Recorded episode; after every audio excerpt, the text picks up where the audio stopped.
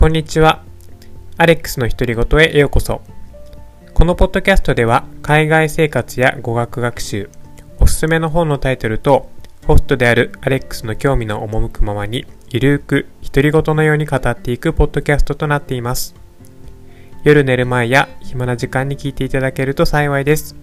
それでは始めていきましょう。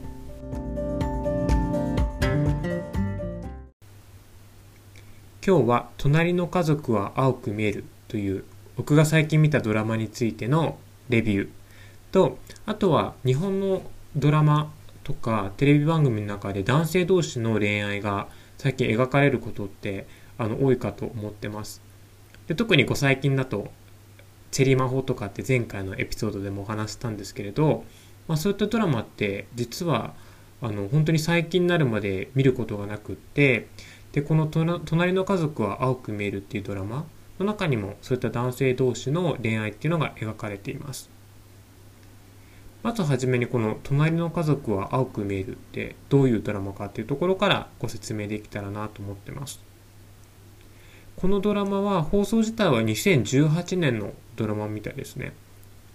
で主演は福田深田恭子さんっていうところでもしかしたら、えっと、見たことがあるとかこの深田恭子さんが出てたドラマっていうところで印象に残ってる方も多いんじゃないかなと思ってます。僕は当時日本にいなかったので全然このドラマのこと自体は知らなかったんですけれど最近彼からご紹介を受けてネットで今あの古いドラマとかって見れるじゃないですか。でそこで、えっと、全話1話から10まで一気見をしたっていうところですごくいいドラマだなと思ったのでレビューをしようと思いました。でこのドラマのあらすじなんですけれど、えっと、ちょっとウィキペディアのあらすじを読んでみると家の購入を機に妊活を始める五十嵐奈々とその妻に共に妊活に向き合う五十嵐大輝の子供が欲しいカップル。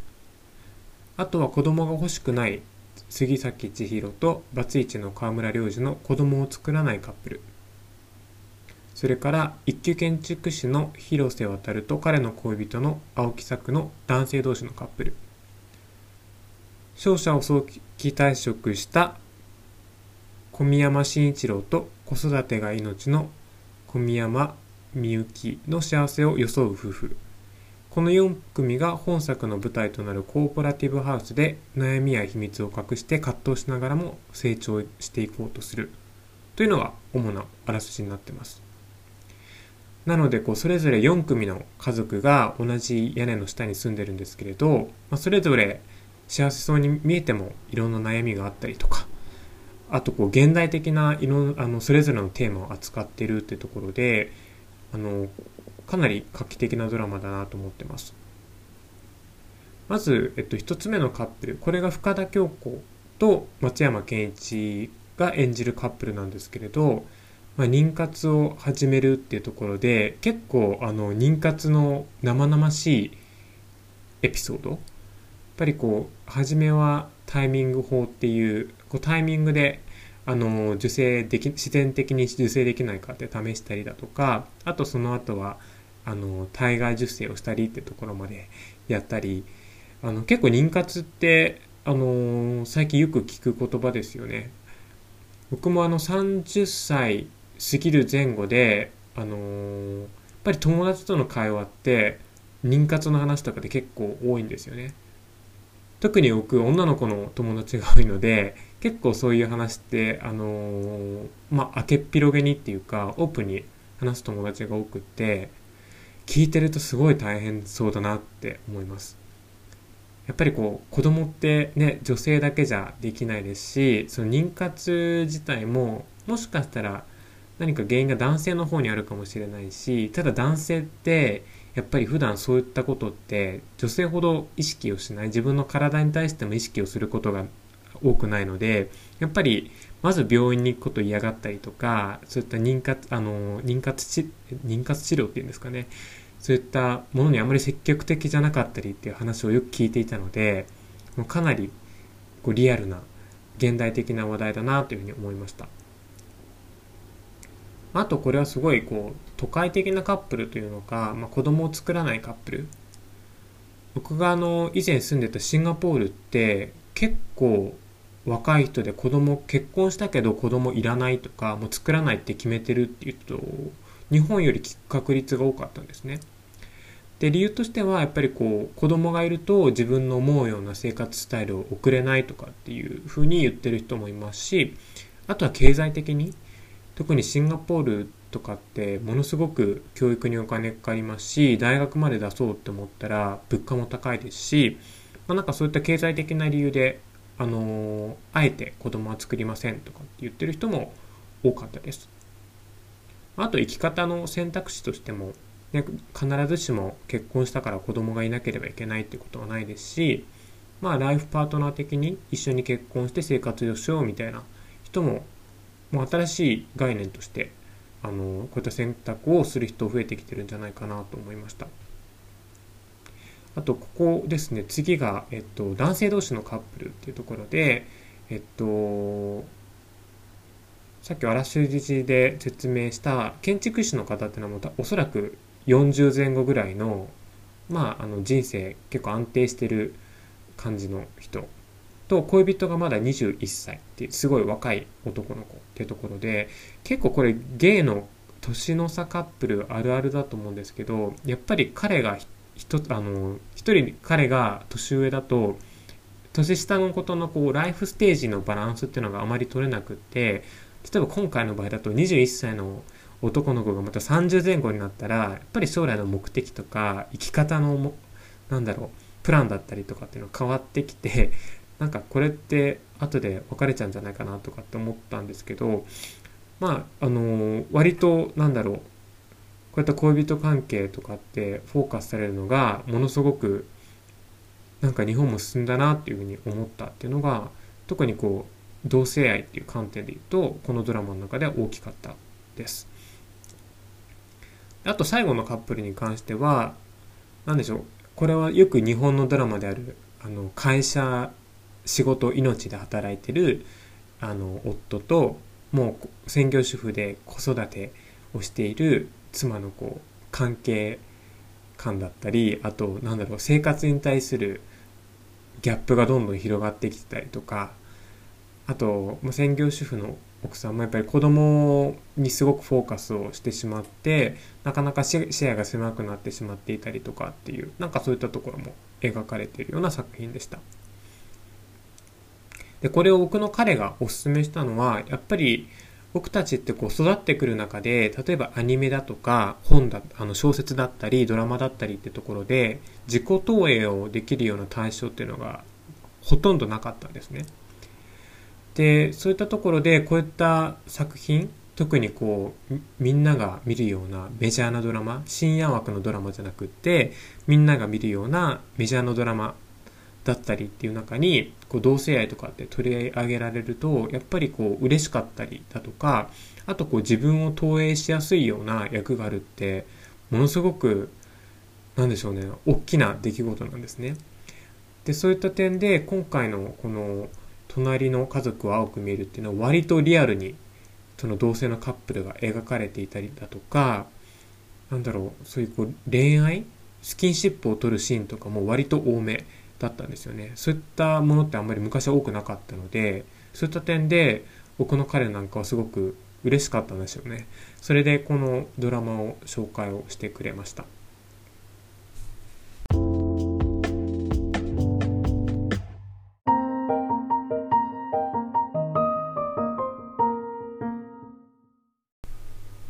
先ほど日本のテレビ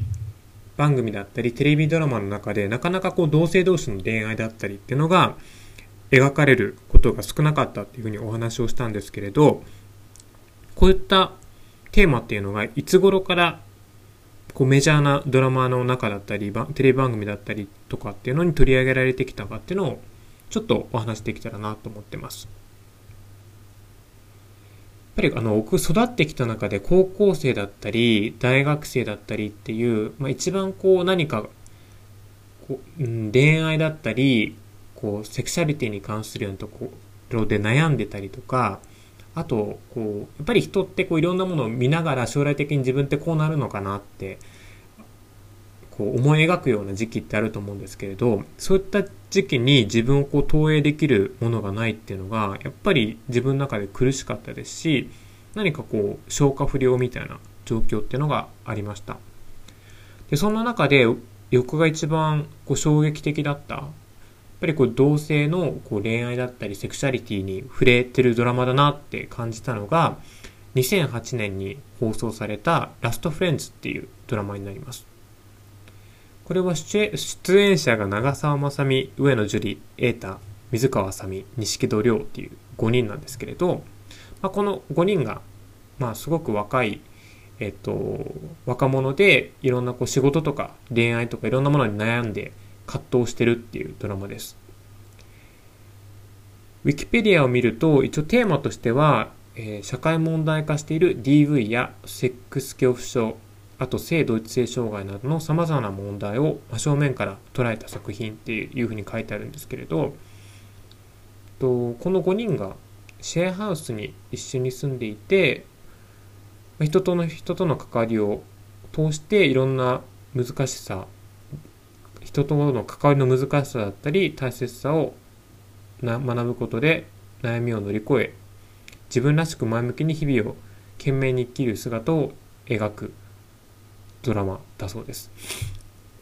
で、この中で、えっと、上野樹里の役が性同一性障害っていう役なんですね。で、一応彼女は、えっと、女性の役なんですけれど、えっと、おそらく自身のこう、セクシャリティ、セクシャリティじゃないですね、性別に違和感があって、すごくボーイッシュなんですよ。で、プラス、えっと、まあ、自分のことを男と思っていて、で、性的対象、恋愛対象も女性なので、えっと、親友である長澤まさみに、まあ、好意を持ってると。そういったお話です。ですね。なので、これは、なんだろう、ちょっと複雑なんですよね。単純に性的思考が違うとかっていう話じゃなくて、自分のこう、認識としての性っていうのも違うっていうところが描かれています。で、僕は当時、まだ誰にもカミングアウトとかしていなくって、やっぱりちょっと悶々としていた時期でした。あと、こう自分のこう性的思考っていうのもまだ完璧には受け入れられてない時期で、このドラマの影響ってものすごく大きかったです。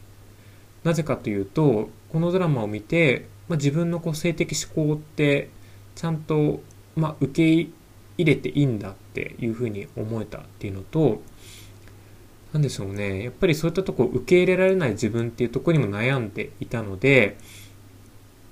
こう受け入れられてスッキリしたっていう気持ちもありますし、なんかこういった生き方をしてもいいんだなっていうふうに背中を押されたようなところもあるんじゃないかなと、今思い返すとあります。で、このドラマはすごくハマっていて、毎週大学の友達とあの下宿に集まって見てたんですけど、もうちょっと感情移入しすぎちゃったんですよね。もうこれは周りの友達に言わなきゃと思って、その時初めて一緒にドラマを見てた友達にカミングアウトしたっていうのが、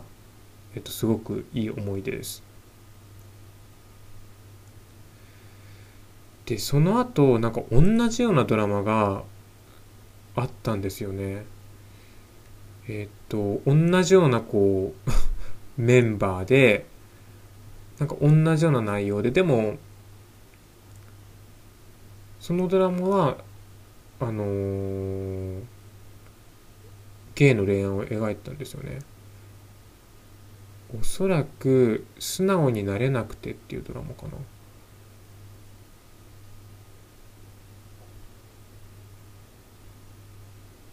うん、多分そうだと思います。あ、そうだそうだ。これは2010年にあって、結構あの、ラストフレンズに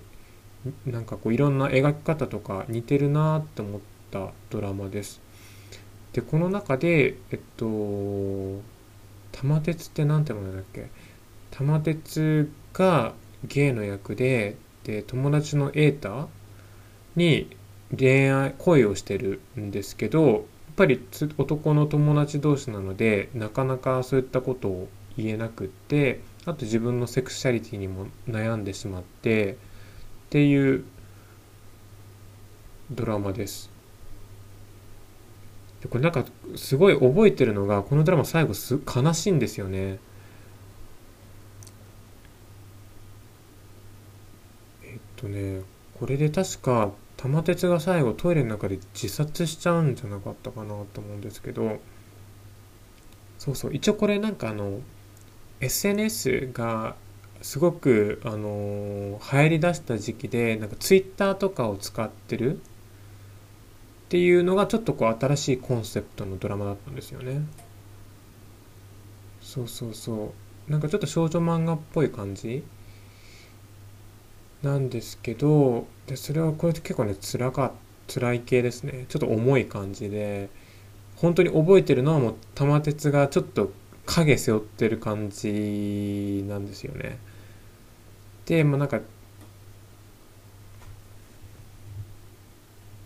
うんちょっとあんまり覚えてないんですけどちょっと今ウィキペディアをちょっと読んでいてなんだとりあえずなんかこういろんな多分家柄もすごくよくって一人前に仕事をして結婚しなきゃみたいなプレッシャーも家族からもらっていてみたいな感じでおそらく10年前だと結構リアルな話なのかな。最近のドラマだとそんなないですよねあんまり。もうあのそういったものもやっぱりドラマとかで 社会問題化してたのか今そんなねいい大学とかいい仕事に就かないからみたいなまあいるとは思うんですけどなんかそういったものってテーマになりにくいのかなっていう感じでこの時はちょっとその玉鉄さんの あのお話が印象に残ってます。なんでその2008年から10年ぐらいっていうのが一つの転換期かなと思ってます。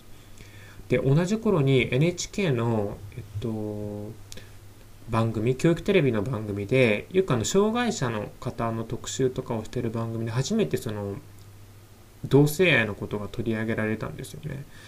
でそれも当時はなんかネット上で画期的ってすごく言っていて番組はハートネットみたいな名前なんですけれど2009年とか10年です。その時に初めて公共放送でその同性愛に関するあのテーマで番組が作られたっていうのでものすごく話題になってっていうのがなんか当時はすごい嬉しかったって思いもありますし今思い返すと10年前でまだそんなレベルかって感じかとは思うんですけれどとにかく結構こういろんななんだアメリカも多分その頃結婚とかって全土でできるようになったのかな。多分そういった影響でちょっとずつ日本のテレビ番組だったりっかっていうので割とこう実態に即した割と実態に近いような同性愛の話題だったりっていうのが出てきたのかなと思ってます。そして、えっと、最近ではチェリマホなんかもあると思うんですけれど、ここ1、2年ものすごく特に男性同士の恋愛ドラマをですね、恋愛を扱ったようなドラマっていうのが増えてきてるなと思ってます。これはもうめちゃくちゃ画期的で、本当に学生時代とかにこういったドラマがある環境で育ちたかったなってものすごく思います。で、やっぱり一番大きな、こ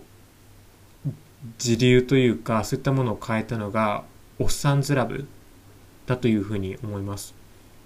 おっさんずラブって割と偏見とかっていうのをが描かれてないゲイのゲイというか男性同士を描いたドラマかなと思ってます。割とこう自然でしたよね。お話の描き方とかって。自然に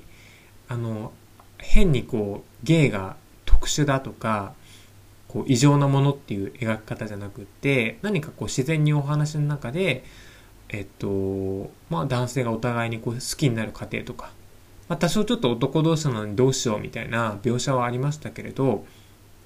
まあそれ以外のところは割と自然。で、周りの人もすごくオープンに受け入れて、なんかこうドラマでゲイだって分かって迫害されるみたいな、なんかちょっとこう昔のドラマ的な描き方っていうのはあんまりなかったかなっていうところと、で驚くことにそういったコンテンツがあの万人に受け入れられたっていうのがやっぱりこう社会的な意識だったりとかあとコンテンツを作る側の意識のもっていうのも変わったんじゃないかなというふうに思いました。やっぱりあのおっさんずラブが受けたことでその後立て続けにそういったドラマ関連したようなこうドラマって作られましたよね。おっさんずラブも2ができて、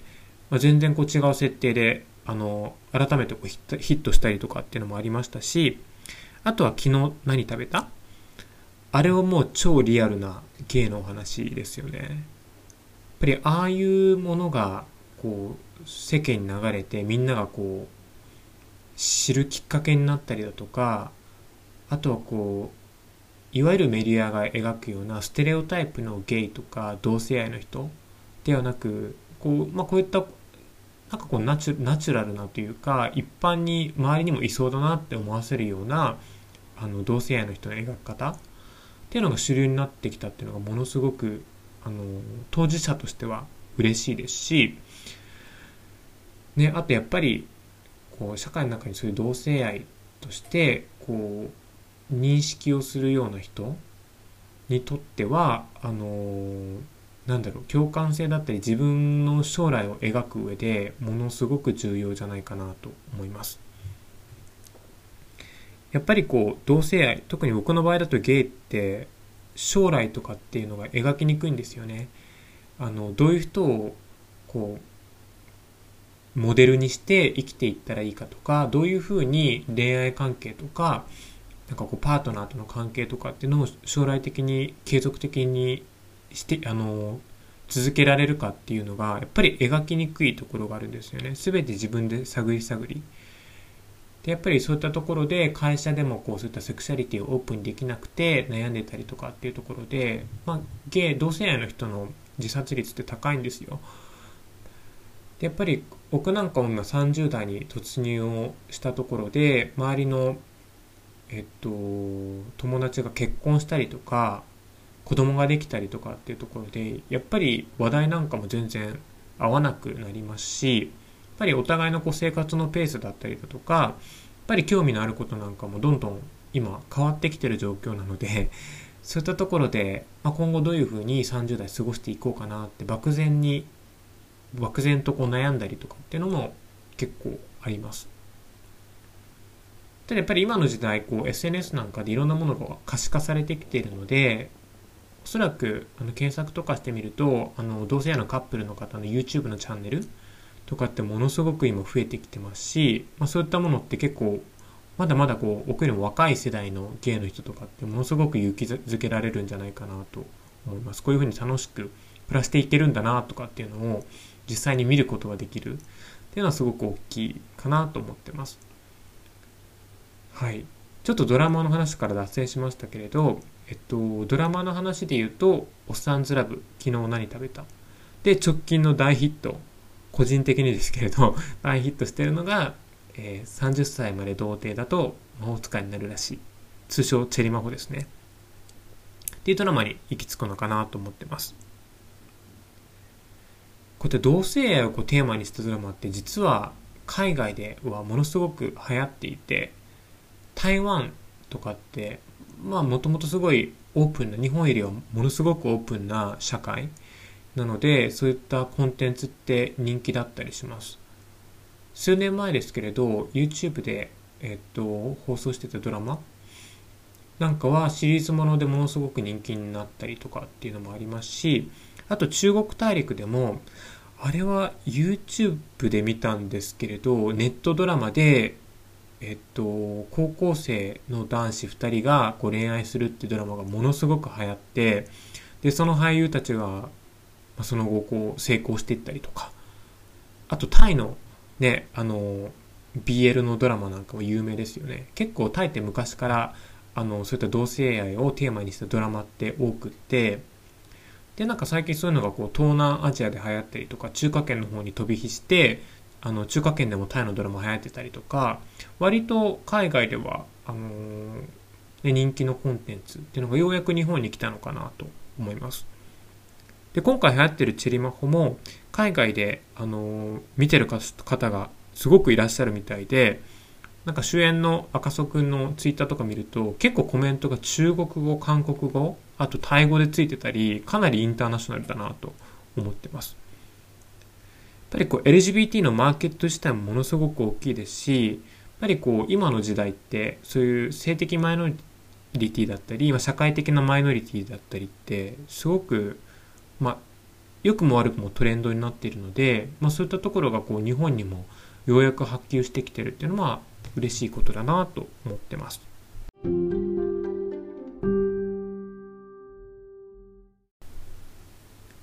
はい。ということで、今日も